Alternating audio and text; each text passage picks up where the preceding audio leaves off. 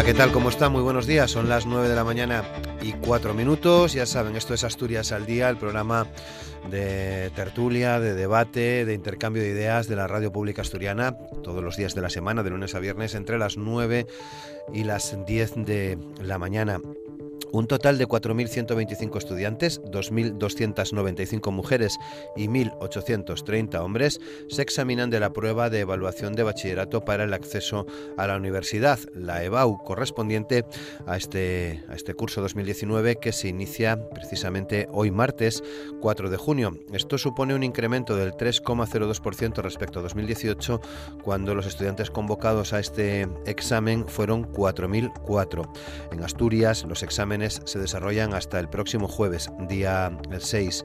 Los estudiantes titulados de bachillerato deberán examinarse de las cuatro asignaturas que constituyen la fase de acceso, cursadas en segundo curso de bachillerato según la modalidad e itinerario realizado.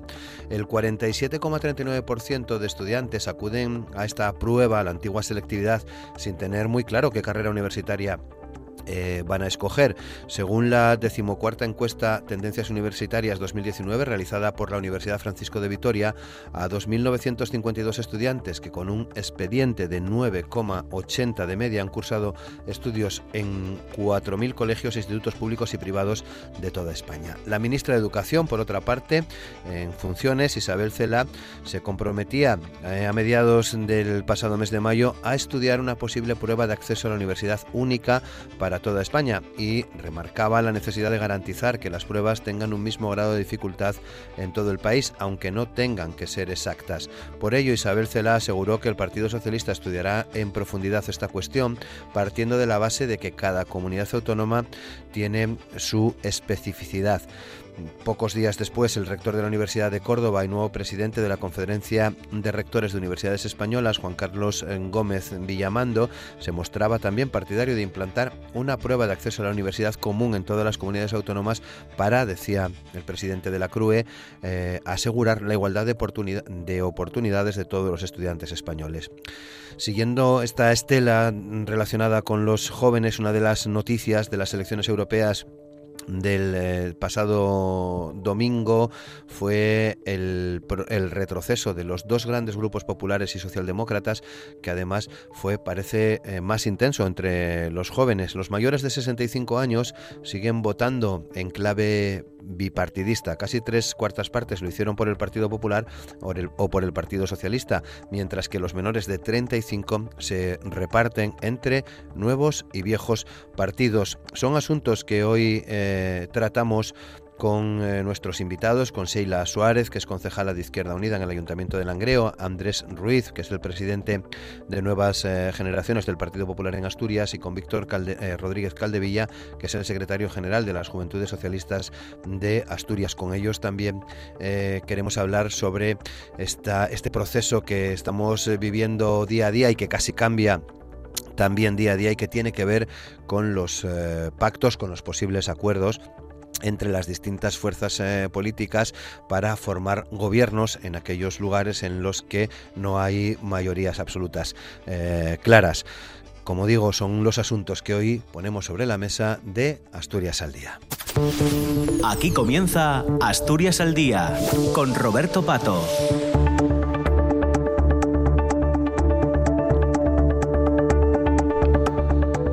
Pues ya son las 9 de la mañana y 8 minutos. Saludamos a Andrés Ruiz, que está con nosotros en los estudios. ¿Qué tal, Andrés? ¿Cómo estás? Muy bien. Muy, buenos días. Saludamos también al teléfono a Víctor Rodríguez Caldevilla. Víctor, ¿qué tal? ¿Cómo estás? Muy buenos días.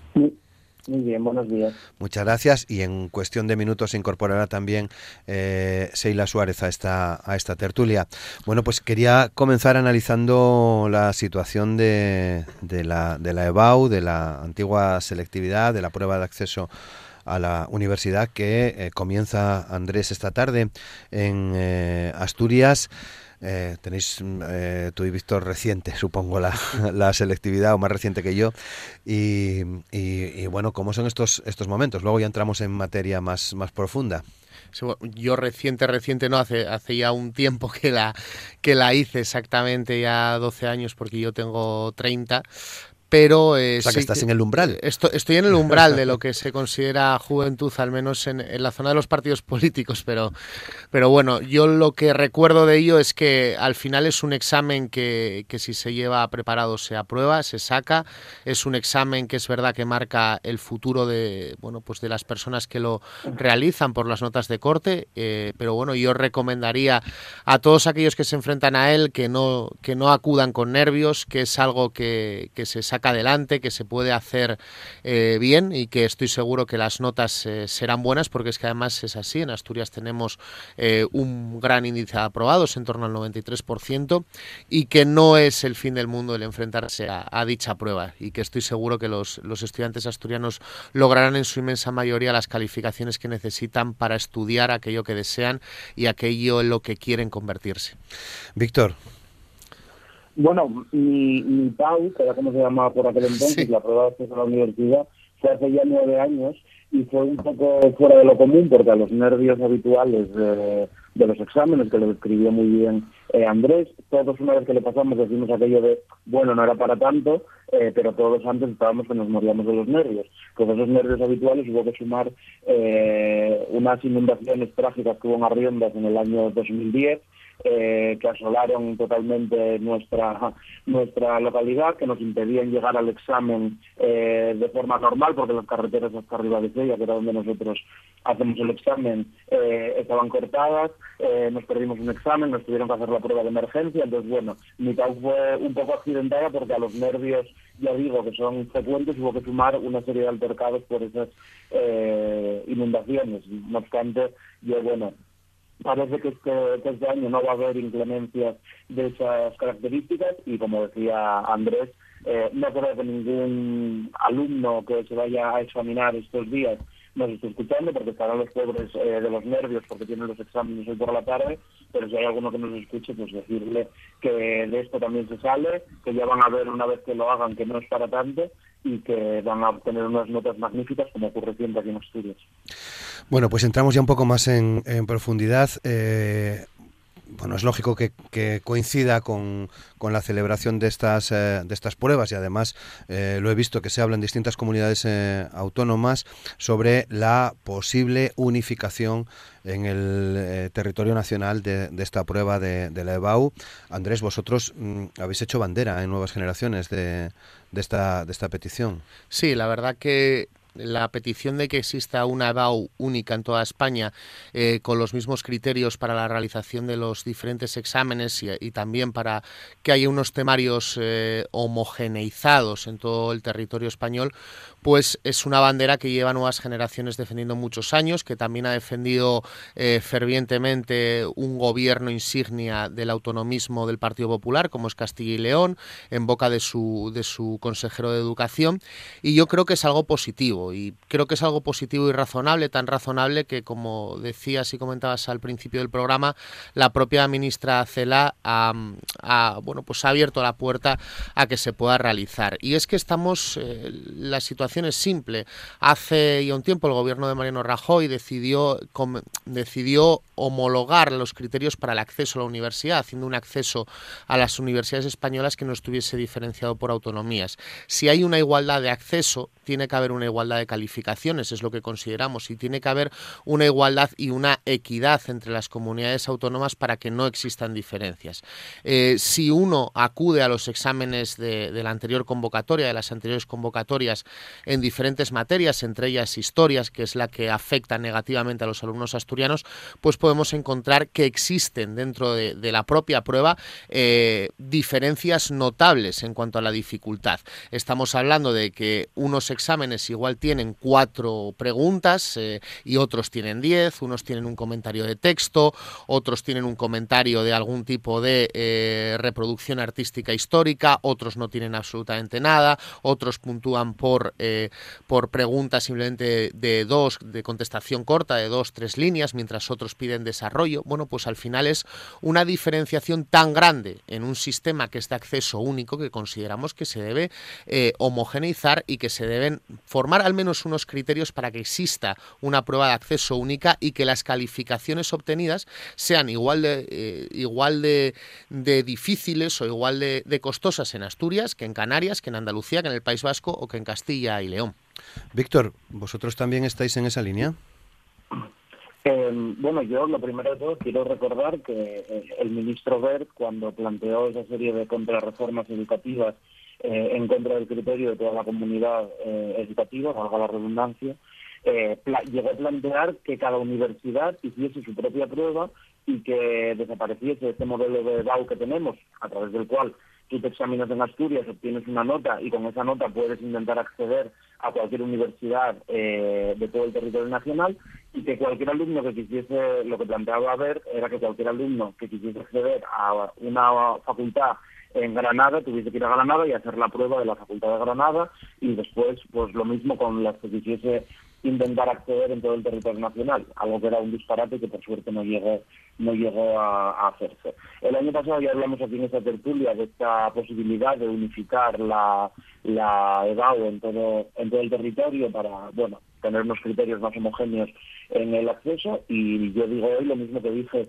hace un año, que es básicamente que cualquier cosa que se haga de estas características tiene que hacerse con el acuerdo de la comunidad educativa, en este caso también con las universidades, que son quienes hacen las pruebas, y con los representantes de los alumnos y de las alumnas. La ministra ya ha abierto la puerta a esa posibilidad y a mí me parece un acierto que haya sido así y ahora a través del diálogo con la con la comunidad educativa habrá que ver en qué sustancia esto, pero yo creo que sí que puede ser un avance interesante, sobre todo para eso, para que los alumnos y las alumnas estén en condiciones de, igualdad en todo el territorio.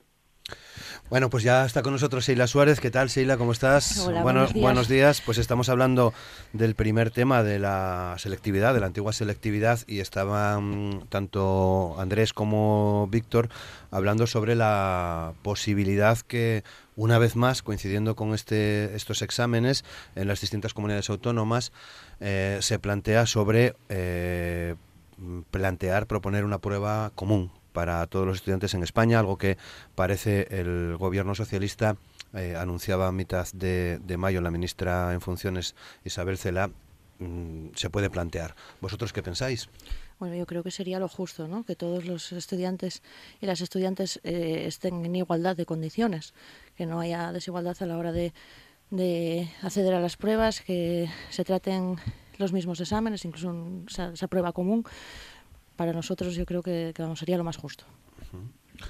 Andrés. Sí, en cuanto a las, eh, bueno, pues hablaba Víctor de la política se a cabo pues en los tiempos del ministro Ver, luego llegó Méndez de Vigo. Nuevas Generaciones ha mantenido siempre eh, el mismo discurso, que es eh, nosotros, que, tenemos la, prueba más cercana, que, conocemos eh, a muchos compañeros, incluso de Nuevas Generaciones, que la están realizando ahora mismo y a los que les deseo muchísima suerte, pues mantuvimos siempre pues que la OBAU única es, es necesaria y es justa entre el alumnado y no se puede explicar a ningún alumno eh, que su prueba sea diferente a la que existe en Canarias, en Andalucía, en el País Vasco, en Castilla y León o en otras comunidades. Entonces, desde ahí nosotros seguimos diciendo lo que siempre hemos dicho. Mm, sí que es verdad que, por ser justos, el gobierno de Castilla y León siempre nos acompañó en, esta reivindicación y, bueno, pues hubo eh, el ministro Ver no nos acompañó y hay que decirlo así, porque a veces hay que decir las cosas así. Y Méndez de Vigo sí que es verdad que abrió en su día una puerta y, y comenzó a apoyarlo también por, por ser de justicia, pero Nuevas Generaciones, que es la organización que, aquí represento junto con el Partido Popular, siempre ha mantenido esa posición y a veces sin, sin complejos de enfrentarse al partido porque creíamos que era lo justo. Y vemos que el tiempo nos da la razón porque el resto de fuerzas políticas parece que se van sumando, se van sumando también la conferencia de rectores, se va sumando eh, la ministra Cela, que en su día también fue consejera de Educación en el País Vasco con el gobierno de Pachi López. Y bueno, bienvenidos sean. Eh, a esto, al igual que Ciudadanos el año pasado pues decidió eh, adelantarse con una moción en, Canarias y, venderla también, pues bienvenidos sean porque esto es una cuestión que afecta a muchos y muchos alumnos, a miles de ellos y no es una cuestión en la que creo que haya que hacer banderas, sino que hay que hacer un gran pacto para que la EBAU sea única en toda España y el acceso a la universidad sea igual para todos los españoles. Víctor. No, no, bueno, coincido con lo que dice Andrés. Yo creo que es importante eh, que, se, que se llegue a un acuerdo en esta materia y cuanto antes lo haga el gobierno, pues mucho mejor. Vamos a dejar que eh, transcurra todo esto de la investidura y demás y a ver si para el año que viene se ha conseguido ya un acuerdo en esta materia, que yo creo que sí que puede ser eh, positivo, respetando siempre las cuestiones concretas de cada comunidad, pero al menos que en las materias que son eh, generales para el conjunto de las comunidades autónomas se pueda llegar a cierto grado de similitud entre las pruebas de las diferentes comunidades. Seila. Pues me alegra que por fin haya un poco de acuerdo en algo de, lo que es educación en este país, ¿no? que estamos todos más o menos en la, en la misma onda, de que eh, por fin se quiera conseguir una igualdad real para todos los estudiantes. Eh, hablábamos en otros programas otras veces sobre, sobre el sistema educativo y parece que nunca llegábamos a, a un acuerdo y por fin, pues por, por, mi parte, me alegro de que haya esa disposición y esperemos que el Gobierno central pues tome partida de ello y lo saque adelante. Bueno, porque se dan, se dan casos, por ejemplo, mm, en lengua y literatura española en Canarias en 2017 un 32,1% fueron sobresalientes y en Baleares eh, un 2,2%. Claro, es que, es que vamos a ver. Eh, yo no dudo de, que, de que evidentemente quienes confeccionan estas pruebas en cada comunidad son grandísimos profesionales, pero yo creo que al final se está eh, em, bueno, pues se está adulterando el sistema de acceso. Y no es justo que una persona, al final muchas personas de diferentes comunidades tienen que ir a Madrid a estudiar, em, principalmente porque Madrid es el principal núcleo de atracción por su número de universidades, Cataluña, etcétera, etcétera, pero tienen, necesitan una nota de corte. Y necesitan una nota de corte que define su vida define el resto de su vida, define si van a ser periodistas, psicólogos, médicos, ingenieros, dobles titulaciones, y lo que no es justo es que en un lugar sea más fácil obtener la calificación que en otro, y es que eso no es justo. Lo pongas encima o debajo de la mesa, es que no es justo no es justo y lo que no es justo no lo es. O sea, no, no tiene ningún sentido que un alumno asturiano, o en este caso en lengua, en un alumno de Baleares con un alumno de Canarias, pues eh, tenga mayor dificultad en conseguir una nota que al final van a ir a un sistema único y que estamos hablando del futuro de la gente. Y aquí el futuro de las personas, el futuro de los estudiantes, se tiene que definir por su mérito, ni por la provincia donde nacen o la comunidad autónoma donde nacen, ni evidentemente por su nivel de renta, ni por su procedencia, por el mérito y el esfuerzo que han utilizado y que han invertido en acceder a la universidad y si un alumno invierte más mérito en Baleares para aprobar lengua con una buena nota que un alumno en Canarias, tiene que sacar mejor nota y no depender de un examen.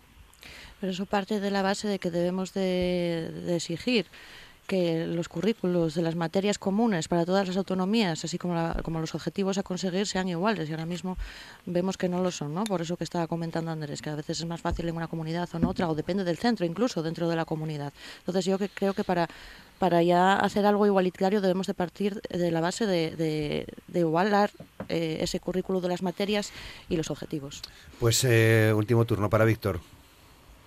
No, bueno, coincido con lo que están diciendo. Yo creo que eh, cuando estamos hablando de esa diferencia de datos, más de un 30% de sobresalientes en Canarias y en torno a un 2% en Baleares, es porque hay algo que no, no está bien. Podría haber quien pensase que, que los alumnos de Canarias son eh, notablemente más extraordinarios que los de Baleares, pero yo creo que no es esa eh, la respuesta. Por lo tanto, yo creo que es un buen ejemplo de que hace falta seguir avanzando en esta materia de al menos eh, homogeneizar lo que son los criterios, mismo tipo de examen, mismo tipo de preguntas, eh, si metemos un comentario de texto, si no, todo eso que describía muy bien Andrés eh, al principio, y, avanzar en esa línea de, unos exámenes igual para todos, porque al final el acceso eh, compiten todos también en las mismas universidades y con la misma nota.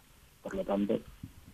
Una, una pequeña puntualización al final se suele caer en el error cuando hablamos de eh, bueno de tensiones entre territorios, que al final es tensiones entre, entre la elaboración de los exámenes de comunidad autónoma, que si no beneficia a mi comunidad, es decir, si las notas en este caso fuesen mejores en Asturias, pues no lo cuento. Yo creo que eso es muy importante. Hasta que no hubo un problema en Asturias con historia, es verdad que no se sacó la EBAU. Aquí no se sacó el problema de la EBAU única. Hubo un problema en el que los alumnos de Asturias estaban discriminados con historia y se descubrió con, bueno, pues con una serie de datos bastante contundentes. Y creo que también debemos de eliminar eso de nuestras cabezas. No es justo, eh, lo que no es justo hay que defenderlo porque no lo es, no porque no me beneficia a mí, sino porque no lo es. Y en este caso de la UAU también es verdad, y hay que decirlo, que hay muchas comunidades autónomas que a día de hoy no ven que sus alumnos estén discriminados, sino que todo lo contrario que están beneficiados y entonces callan, callan y otorgan un sistema que es injusto y a veces también hay que enseñar a los alumnos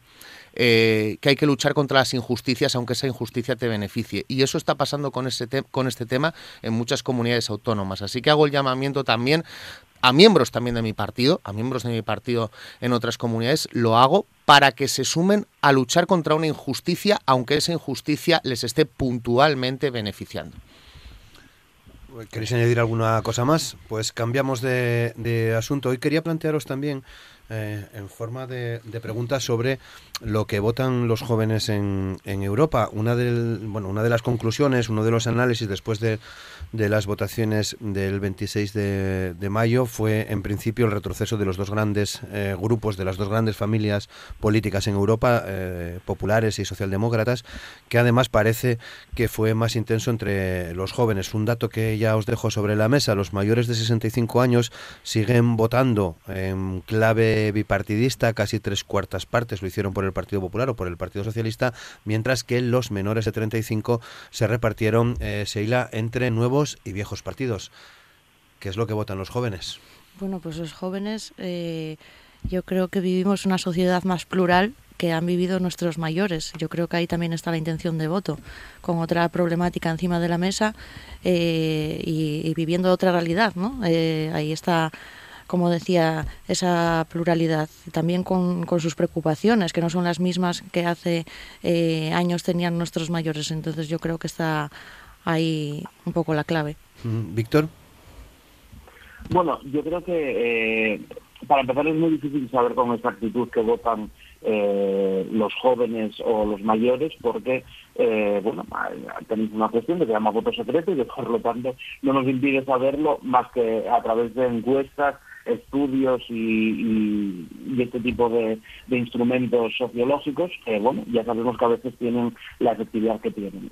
Pero lo que nos dicen las las encuestas y los estudios postelectorales que se están haciendo de, de esas elecciones europeas, que además están muy recientes y por tanto eh, es difícil saberlo todavía porque el CIS postelectoral no, no está publicado aún, por lo tanto lo que manejamos de momento son datos eh, un poco provisionales, por decirlo de cierta manera, es que es verdad que en el ámbito europeo se ha producido un retroceso de los dos grandes partidos, el Partido Popular Europeo y el grupo eh, de la Alianza de los Socialdemócratas. Em, pero aquí en España, por ejemplo, se ve un poco el caso contrario, que es que eh, se ha producido un avance importante, al menos en el caso del Partido Socialista. Y si miramos eh, un estudio que publicó el país estos días, ese avance es especialmente significativo entre, entre los jóvenes. ¿no? Eh, los datos que da este, este estudio del diario El País es que frente a unas elecciones en el año 2016, que fueron las generales, donde un 15% aproximadamente votó al Partido Socialista, estamos hablando ahora de que en las elecciones europeas ese apoyo se ha incrementado al entorno del 25%. Eh, pasa lo contrario con, con Unidas Podemos, que pasó de, estar, de ser la primera fuerza entre los votantes de 18 y 24 años por encima del 30%, a estar ahora eh, en torno al 18 más o menos. Eh, por lo tanto, sí, existe una tendencia en el ámbito europeo a que ese voto esté cada vez más repartido también entre las personas jóvenes, pero aquí se ha dado un poco lo contrario, que es que eh, el, principal partido de España ahora mismo, que es el Partido Socialista, ha incrementado notablemente su apoyo también entre las personas jóvenes, lo cual a mí, como no puede ser de otra manera, pues me alegra enormemente.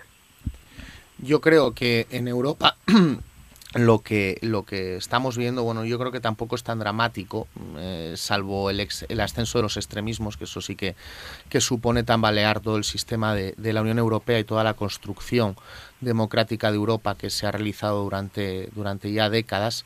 Eh, yo creo que es verdad que ahí, si nos, eh, si nos abstraemos de los dos bloques tradicionales de Partido Popular Europeo y Partido, bueno, y la socialdemocracia, el socialismo, la Unión Socialdemócrata, que, decía Víctor, también existe, bueno, pues el grupo liberal, que ha crecido, que es un grupo que está dentro del sistema eh, de la Unión Europea, que no quiere acabar con él, es un grupo que quiere construir Europa, oye, desde una serie de principios y que, y que se respetan totalmente, y también es el caso de los verdes, que eh, en muchos lugares de Europa también ha crecido y que además es también un bueno pues un partido que gobierna en muchísimas coaliciones electorales a lo largo de a lo largo de Europa.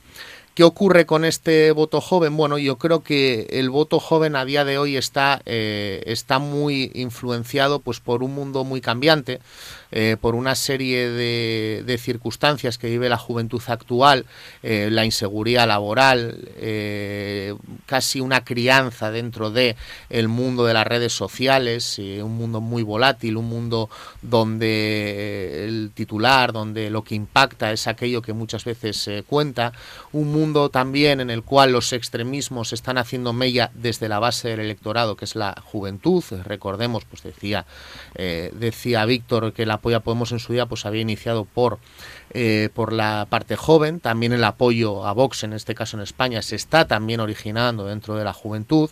Bueno, pues eh, las personas jóvenes buscan cambios y a veces los, busca, los buscamos de manera excesivamente eh, rupturista, tan rupturista que puede hacer que un sistema resquebraje. Luego también, evidentemente, tenemos el ascenso del Frente Nacional, eh, un ascenso muy preocupante para, para, Europa, ya que Francia es una piedra angular, y también ese ascenso de, de, Salvini, recordemos aupado por un gobierno de extrema izquierda ministro, pero hay que recordarlo de dónde viene Salvini y por qué es ministro Salvini, aunque sea de extrema derecha, está apoyado por un gobierno de extrema izquierda en Italia de coalición y eh, bueno pues y también esa figura nueva que es esa la de la de Salvini que, está creciendo además incluso ya haberse convertido en una especie de pseudo líder de la extrema derecha europea entonces es muy preocupante lo que vemos pero yo creo que con el tiempo las posiciones se van moderando del electorado y espero que dentro de un tiempo pues podamos volver a, una inmensa mayoría de moderados dentro de, Europa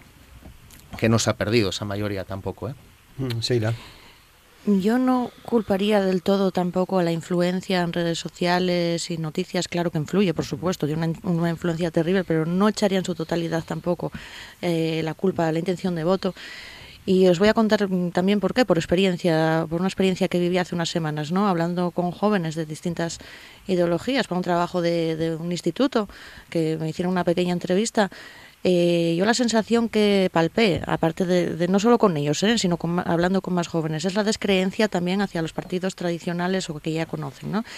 Y me preocupa también que ese voto eh, vaya hacia los extremos, porque es como señal de castigo, de, bueno, vosotros mm, ya no os creo, no me aportáis nada, no me representáis, pues voy a probar a estos. Muchas veces sin conocimiento, otras veces sí, y eso es, preocupante, es algo que debemos abordar también, ¿no? El ganarnos esa esa confianza de nuevo de, sobre todo la población más joven, que es el futuro, sobre todo, y, el presente, porque ya votan, pero mm, vamos, eh, evitar, evitar que ese voto se fugue sobre todo a, los, a lo más extremista, como está pasando y estamos viendo. Mm, Víctor.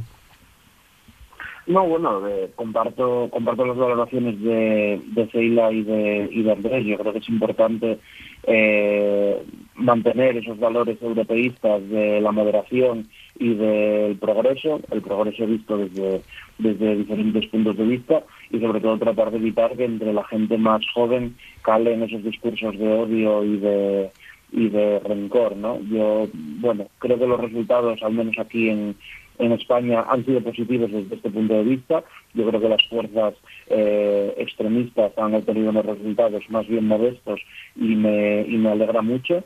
Eh, entonces, bueno, yo creo que al menos aquí vamos en esa, en esa buena dirección. Es verdad que en otros países de la Unión Europea, eh, Andrés mencionaba el caso de Francia o el caso de, Italia, eh, no se puede decir lo mismo, pero bueno, nosotros ahí, por desgracia, el margen de influencia es pequeño sí que tenemos margen de influencia para hacer desde la Unión Europea e impulsar desde la Unión Europea de una vez políticas que redunden en el beneficio de esos jóvenes y del común de la ciudadanía y que la gente empiece a ver que la Unión Europea es un instrumento de gobernanza útil para sus intereses y no contrario a sus intereses, que es lo que parece eh, que ocurre muchas veces, ¿no? Porque, bueno, hemos caído también, y en esto yo creo que es una autocrítica general, a todos los partidos que muchas veces cuando vienen maldados o cuando, cuando hay que hacer cosas que no nos gustan mucho, eh, enseguida tiramos de la Unión Europea para justificar que claro, que nos obligan, que este, el cumplimiento de las obligaciones con Europa eh, nos fuerza a hacer determinadas cosas que nosotros no queremos. Entonces sí que tenemos todos una responsabilidad en, hacer que el conjunto de la ciudadanía vea a la Unión Europea como lo que es, que es al final un instrumento de gobernanza para una zona geográfica eh, que ha traído a esta zona geográfica que es Europa el mayor tiempo de paz y de prosperidad de los últimos años, con todo lo que tiene que, mejorar. Pero yo creo que sí que debemos, eh, entre todos y entre todas, reforzar esta Unión Europea como algo positivo y, desde luego, quienes se encargan de dirigirla, eh, colaborar en que eso sea así. Y observamos también que el, que la o sea, que el voto eh, en la Unión Europea joven es bajo, sigue siendo débil.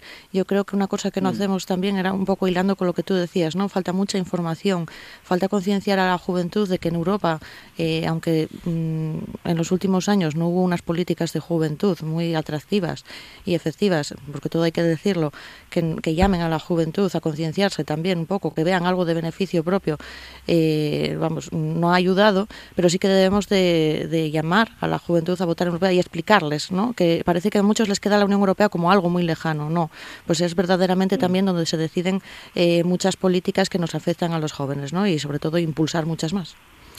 Yo creo que... Eh, bueno, Víctor. Sí, Víctor, sí. Eh, nada, muy breve. Em, yo creo que hemos tenido la suerte de que en esta ocasión las elecciones europeas hayan coincidido con las municipales y autonómicas y eso ha reforzado mucho la participación también de la gente joven pero bueno, los datos están ahí y yo observé mucho en, en los colegios electorales en los que yo estaba ejerciendo como apoderado en estas elecciones que mucha gente, especialmente joven, venía a votar a las elecciones municipales y a las elecciones autonómicas, pero decían que para las europeas que, que no, que bueno, o sea que ni siquiera teniendo que ir a votar otras cosas, eh, conseguimos que mucha gente se implique en el proyecto colectivo que es la Unión Europea y eso tiene que servirnos también para hacer una, una reflexión y para poder corregirlo. Pues más o menos iba, iba a ir en la misma línea que Víctor. Yo creo que Europa, evidentemente, tiene una, una gran crisis de, identidad que se demuestra en el ascenso de los extremismos. Los extremismos a nivel europeo, al igual que a nivel eh, nacional, están ofreciendo respuestas fáciles a problemas que son complejos, respuestas muy simples a problemas eh, prácticamente históricos y muchas veces endémicos de las diferentes naciones y también de la construcción de la Unión Europea.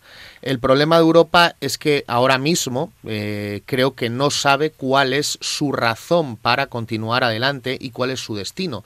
Y eso se demuestra en las capas de la población que más perspectiva de futuro evidentemente eh, tienen. Y yo creo que un joven a día de hoy eh, no sabe dentro de 40 años con qué Unión Europea se va a encontrar ni qué Unión Europea se está construyendo para dentro de 40 años. Y ahí es donde emergen los viejos preceptos fracasados y, de bueno pues de, del Estado-nación, eh, de la autarquía económica, del proteccionismo, del aislacionismo, etcétera, etcétera, etcétera, que es lo que está calando dentro de, eh, bueno, dentro de Europa y dentro de la Unión Europea. El miedo al diferente, el miedo a la inmigración, eh, la lucha de clases, los de arriba contra los de abajo, etcétera, etcétera, etcétera. Y eso, la gente joven, que al final es quien más recorrido tiene para la construcción europea, pero también quien menos recorrido tiene de Europa y menos conocimiento de Europa tiene o atesora a lo largo de su vida, pues considera que esas respuestas simples pueden tal vez ser una respuesta válida y eso no es así.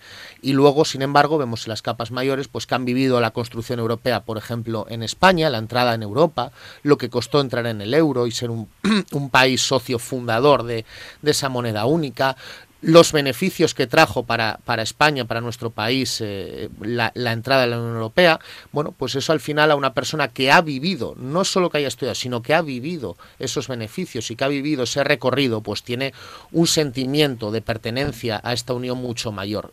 Por eso yo creo que la gran eh, pregunta que nos debemos hacer es qué Europa estamos construyendo, para qué la estamos construyendo y sobre qué valores y principios la estamos construyendo. Y cuando eso se clarifique, el voto joven eh, va a ser un voto que va a, volver a, posiciones más, eh, más unionistas en este caso. Bueno, está, está claro que hay cierta preocupación en Europa, porque no sé si lo habíamos comentado en programas anteriores, en torno a la participación de, los jóvenes eh, en las elecciones europeas, en las elecciones europeas, pero eh, se ha hecho también por parte de, la Unión Europea una, una, campaña, esta vez voto, que tenía como referencia la bajísima participación en, los, en las elecciones de 2014. Solo el 27% de los españoles en, en, aquel momento, entre 18 y 24 años, acudió, acudió a votar. Y también es cierto que se encuentran muy pocos datos. Víctor hacía referencia eh, también a ese, eh, esa información del país de, Kiko Llaneras, que es de los pocos diarios que ha prestado bueno atención a, cómo se mueve el voto de, los jóvenes. Pero, Sheila, hay esa, esa preocupación ¿no? para que la Unión Europea establezca esa campaña esta vez voto. Por supuesto, con esos datos que acabamos de comentar, ¿no? ese 27% de las anteriores elecciones y un poco lo que estábamos hablando ahora, lo que decía Víctor. Yo también estuve eh, en un colegio de apoderada y es cierto, es cierto, pues eh, votan casi lo más cercano, ¿no? Pues lo municipal y, lo regional, pero no, o, lo estatal en las generales, pero en la, Unión Europea no. Eso lo, vamos, lo podemos comprobar casi todos los apoderados que estábamos eh, en los colegios. Es preocupante y es preocupante y yo creo que la Unión Europea se empieza a dar cuenta de ello, ¿no? Por eso de ahí surge esa campaña, que aquí sobre todo donde más influencia tuvo creo que fue en Barcelona, según pude leer eh, un poquito por las noticias. Eh, pero no solo desde la Unión Europea, creo que también desde, desde los Estados miembros debemos de llamar a ese voto europeo, como decíamos antes. Sí que coincido con Andrés que muchos de los jóvenes no ven esa Unión Europea como suya, ¿no? Porque no han crecido con ella, la mayoría, yo me acuerdo cuando salió el euro, bueno, nací en el año de la Unión Europea, parece que ya lo veo como algo más normalizado, pero sí que ellos no lo sienten como suyo porque tampoco nadie les ha implicado y creo que eh, eh, es una, autocrítica que tenemos que hacer todos, eh, tanto los partidos como, como, bueno, como el conjunto de la Unión Europea en sí, de no solo lanzar información, sino de hacer partícipes a, los y las jóvenes para que tomen conciencia y de que ahí se deciden muchos de, mucho de, su futuro en general. Yo eh, creo que en esto sí que es verdad que, tampoco, tampoco hay que ser injustos con la Unión Europea. La Unión Europea ha puesto en marcha ese gran programa que es el programa por excelencia, que luego se ha reproducido en otras capas de la, de la sociedad, que es el programa Erasmus para la construcción europea entre los jóvenes. Yo creo que no es una falta de medios, sino que es una falta de destino. Es decir, creo que los jóvenes a día de hoy no saben a dónde vamos y les es más fácil creer a, a las tesis aislacionistas y proteccionistas de los países que encarnan, que pueden encarnar eh, Vox, Marine Le Pen, que puede encarnar eh, Salvini, que puede eh, encarnar también otras tesis de repartos de, bueno, de, la riqueza, de tesis de, de los de arriba contra los de abajo, que en este país se ha encarnado en mayor medida Podemos. Bueno, pues creo que les es más fácil comprar esa mercancía que comprar eh, pues un, eh, un, proyecto de moderación, un proyecto de unión, un proyecto de, eh, de cooperación entre países que nace además de la época de mayor barbarie que ha vivido la humanidad, que es, que es la época del nazismo y la época del, del comunismo soviético. Víctor, sí.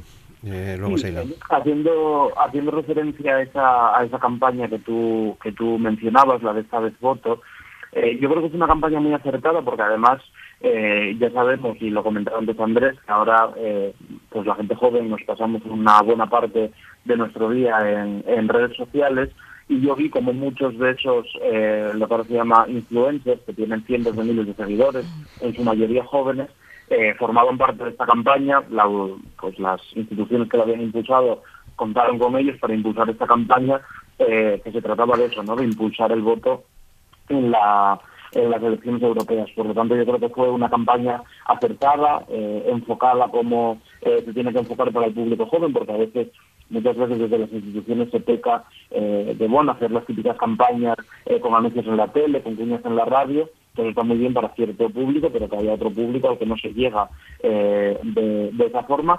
Y a mí me pareció una campaña muy, muy acertada, muy bien enfocada, y, que creo que bueno sí que tuvo cierto cierto efecto porque es evidente que las elecciones eh, pues por lo que decía antes al coincidir con las municipales y con las autonómicas eh, tuvo un mayor índice de participación pero que aún así necesitamos de un esfuerzo extra para que en las elecciones de 2024 si no me equivoco eh, pues bueno más jóvenes todavía vayan a votar y vayan a votar además eh, sintiéndose eh, parte de este proyecto colectivo tan importante que es la Unión Europea.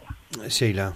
Eh, coincido con Andrés en que no hay que culpar eh, rotundamente a la Unión Europea. Hay programas para juventud eh, muy exitosos como es el Erasmus Plus y recientemente la creación, bueno, hace unos años del Cuerpo de Solidaridad, Solidaridad Europea, que ahí sí que me preocupa, ¿no? Se creó como por englobar esa participación europea entre, entre jóvenes pero se engulle un poco al, programa Erasmus Plus, que era un programa eh, que funcionaba excelentemente, o, en su mayoría, y nos encontramos con este nuevo proyecto que lo que hace es un poco mm, cribar, por decirlo de alguna forma, y limitar un poco más la participación de ciertos jóvenes, como son los jóvenes que tienen menos recursos. ¿no? Creo que cuando estamos hablando de, los jóvenes de la Unión Europea no son los que tienen eh, cierto poder ya adquisitivo para empezar, para poder participar en esos proyectos, sino que también el resto eh, debe participar. Entonces, eh, no es solo un error de, destino, sino también a veces de aplicación de, los programas, incluso cuando llegan a los estados. Muchas veces no funcionan como deberían.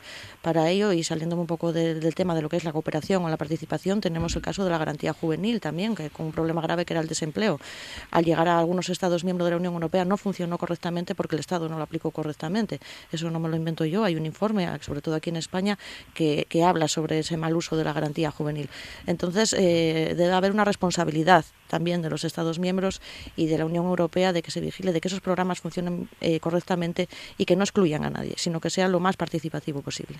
Muy bien, 9 y 44. Quería emplear este último cuarto de hora del programa en analizar la, actualidad eh, política. Seila Suárez es concejala electa en el Ayuntamiento de Langreo por Izquierda Unida.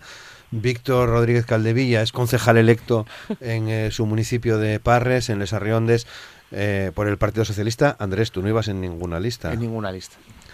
Sigue siendo presidente de Nuevas Generaciones del Partido sigo, en Asturias. Bueno, quiero decir que estáis tres de las fuerzas representativas en en Asturias y bueno, por, por dejaros eh, sobre la mesa algunos titulares por el asunto de los pactos, de los acuerdos, de la gobernabilidad en definitiva. Eh, parece que la prioridad está en la constitución de los, de los ayuntamientos el próximo día 15 de junio. Eh, nos falta semana y pico para llegar a, ese día. Adrián Barbón dice que prioriza los acuerdos municipales antes de hablar de, de los eh, autonómicos. Albert Rivera da luz verde a Ciudadanos para negociar un acuerdo con el Partido Socialista en Asturias. Barbón y Mayada piden el apoyo de Ciudadanos para la alcaldía de eh, Oviedo. En fin, que parece revuelto el, el panorama. No sé si es lo, habitual. Mm, bueno, es más o menos lo habitual, ¿no? Después de cada elección. Ciudadanos también trata de meter presión al Partido Popular eh, por el tema de los acuerdos con Vox. En fin, Arrojemos luz sobre todo esto, Seila. Bueno, a mí me hace un poco gracia, hilando esto último que dijiste sobre Ciudadanos, de que reprocha al Partido Popular esos pactos con Vox, cuando en Andalucía, bueno, tenemos lo que tenemos y también tenemos esa significación en la Plaza de Colón en Madrid con los, con los tres partidos de la derecha, ¿no? Entonces me hace gracia cómo se desmarca ahora mismo, pues, eh, de ese lado de la derecha e intenta acercarse un poco más al centro, ¿no? Pero además en un corto periodo de tiempo. Lo que eh, comentaba un poco el otro día y además en muchos sitios son un poco la llave para gobernar. ¿eh? aquí, por ejemplo, en Langreo tenemos el caso de que pueden darle la mayoría absoluta al PSOE. Me decía el yo le decía al compañero el otro día de Juventud de Socialistas que ojalá con Rivera no. Y él me decía que no sabían si eran personas de la calle o militantes. Yo espero que escuchen a, su militancia y no por esta... O sea, también se puede gobernar en, en, minoría en muchos sitios, que creo que también se aprende mucho, y no entregarse a, un partido, como en este caso Ciudadanos, que repito, Ciudadanos, que repito, es la clave en muchas elecciones municipales, no solo para la izquierda, sino también para la derecha, eh, de, que, vamos, eh, no sabe muy bien dónde está su sitio, ¿no? lo estamos viendo. Víctor. Bueno, eh, esto de los pactos es, complejo porque a, esa situación general que Roberto describía, con las decisiones de los partidos en los ámbitos nacionales y autonómicos, eh, se le une el mundo local, que en este caso en Asturias son 78 realidades y 78 mundos diferentes. ¿no? Eh, hay ayuntamientos que, por suerte, sus alcaldes y sus alcaldesas eh, obtuvieron una mayoría absoluta en las urnas, donde está todo resuelto y está ya todo eh, despejado, y hay otros donde estamos un poco a la expectativa de, ver qué ocurre, ¿no? Y ahí es donde digo que entran en factor, eh, o sea, que entran en juego muchos factores, el factor de las decisiones que se toman, pues eso, en los ámbitos eh, autonómicos o nacionales, donde cada partido puede marcar un poco la estrategia general de en qué línea van a ir eh, esos acuerdos, pero tendrán también las filias personales eh, de cada candidato con el resto de candidatos y, y todas estas cuestiones que nos llevan a que, por ejemplo, en lo más cercano que yo conozco, eh, estemos hablando de las posibilidades de cuatripartitos en el Ayuntamiento de Llanes, por ejemplo, entre Foro, Partido Popular, Izquierda Unida y Vecinos por Llanes, y otro cuatripartito similar eh, en el Ayuntamiento de Parres entre Foro, Partido Popular, Izquierda Unida y Ciudadanos. Eh, por lo tanto, mm, son realidades complejas que hay que manejar. Eh, faltan todavía 11 días para que se celebren esos plenos de investidura y yo creo que ahora está todo el mundo un poco en la fase de los primeros tanteos, las primeras conversaciones y hay que ver cómo, cómo evoluciona, pero tenemos que ser conscientes de, eso, ¿no? que a, las decisiones nacionales y autonómicas que tomen los partidos, tanto aquí en Asturias como en el resto de comunidades, eh, se unen las, las realidades locales que muchas veces eh, no tienen por qué coincidir con esas estrategias generales que se marquen. Andrés, bueno, empezando desde arriba, yo creo que Albert Rivera se está demostrando como lo que es, una persona que es un excelente orador, y yo creo que las cosas hay que decirlas, que es un político que en su día aportó en una zona donde era muy necesario, como Cataluña, cierta frescura política, pero que con su paso a la política nacional se ha demostrado eh, una carencia eh, de una deriva clara política para su proyecto, que es Ciudadanos. Y esa deriva se está demostrando eh, hoy, o sea, se está demostrando en estos momentos. Eh, ¿Por qué? Y apenas en un mes. ¿Por qué ha pasado? En un mes de rogar o implorar a la gente que le reconociesen como líder de la oposición, aun con menos escaños y apenas senadores, con menos escaños en el Congreso y apenas senadores, a eh, ser bisagra para la llegada del Partido Socialista a muchísimos eh, a muchísimas comunidades autónomas que a día de hoy están en el aire gracias a esa utilización de Ciudadanos como partido bisagra.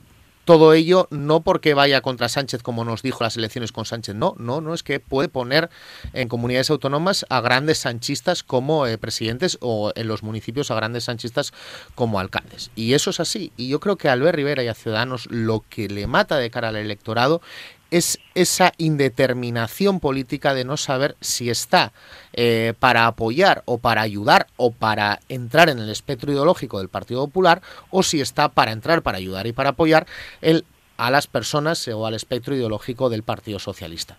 Y eso yo creo que es así y que por eso nunca Ciudadanos ha conseguido validar los resultados que le daban eh, campeón de las encuestas como campeón de las elecciones. Dicho esto, a nivel de Asturias, yo creo que Barbón está eh, metido de lleno en ese juego, el juego es el siguiente, voy a hacer que Ciudadanos y voy a enviar a Ciudadanos en Oviedo a una posición de, apoyo explícito al Partido Popular, eh, voy a tratar de retratar a Ciudadanos como partido de derecha en Oviedo y no voy a negociar nada antes, que es lo que dice hoy en el periódico, no voy a negociar el gobierno autonómico antes de que se, de, que se aclare eh, la situación de Oviedo para llevar a Ciudadanos a esa posición de apoyo al Partido Popular, porque entendemos que Ciudadanos no apoyará al alcalde del tripartito, entendemos de momento, eh, y voy a llevarlos a ese apoyo al Partido Popular para que luego yo cuando tenga que negociar y sentarme a negociar con una mayoría bastante holgada de 20 escaños en el gobierno autonómico, tenga el silencio cómplice de Ciudadanos avergonzado por haber apoyado al Partido Popular en Oviedo.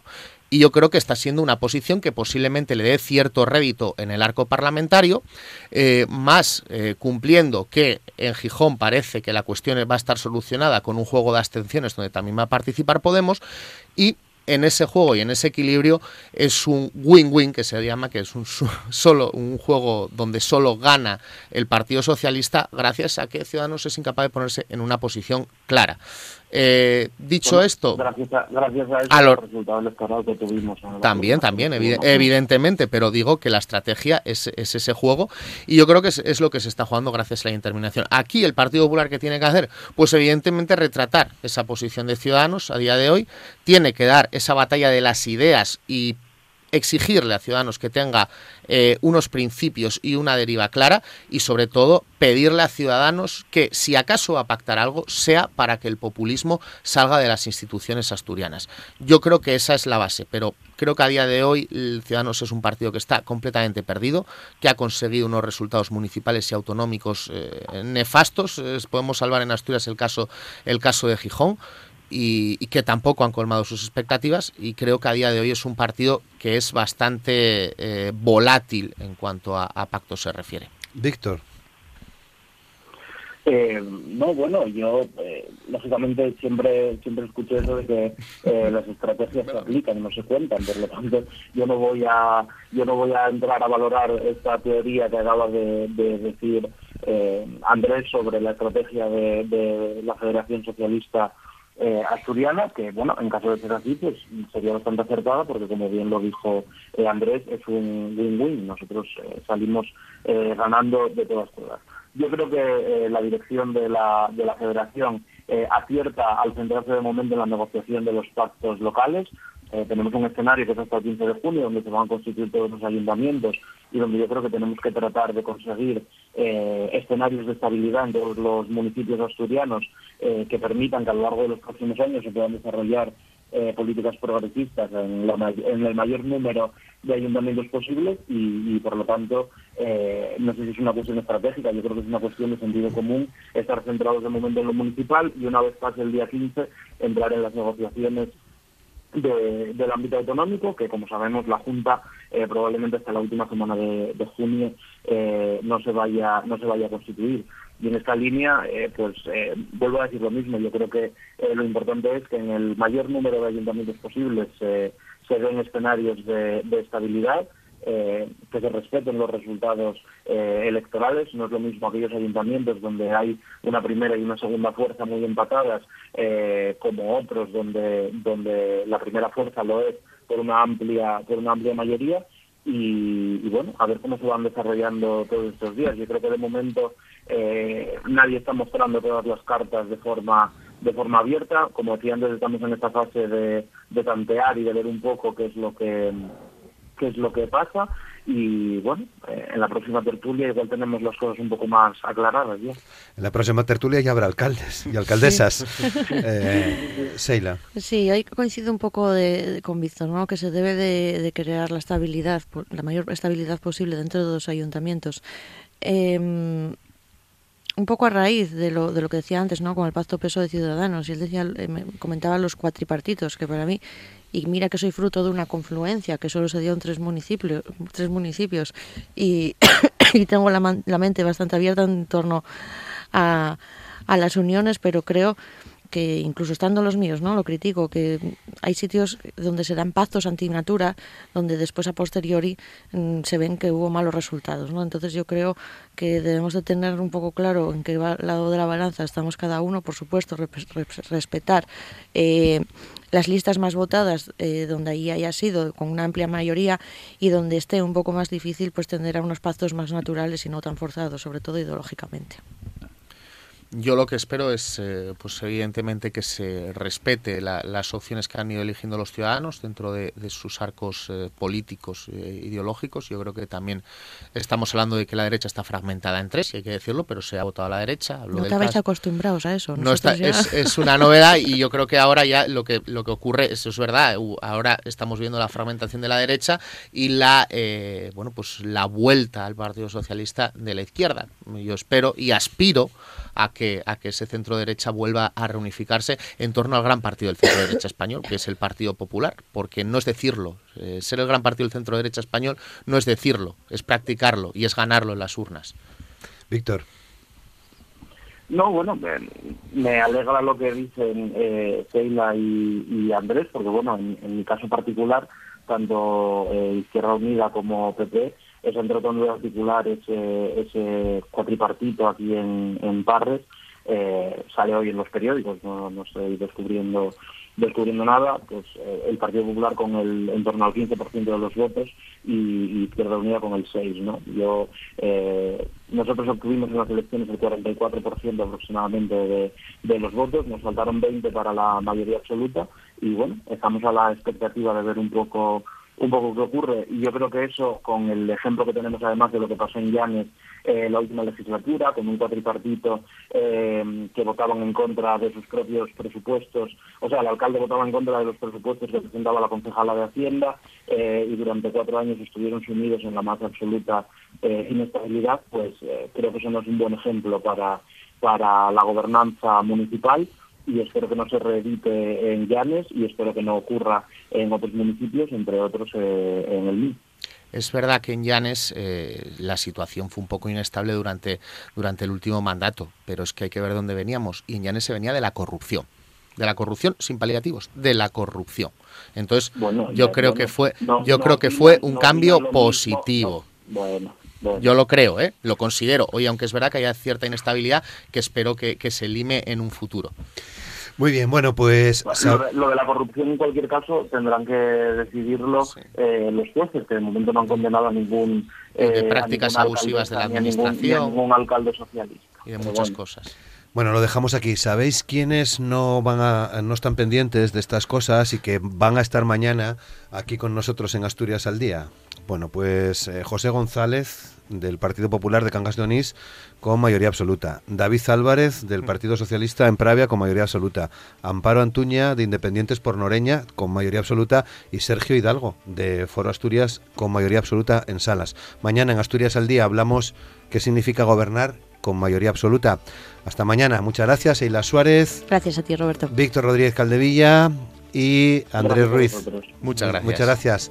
Hasta mañana, les esperamos. Buen día.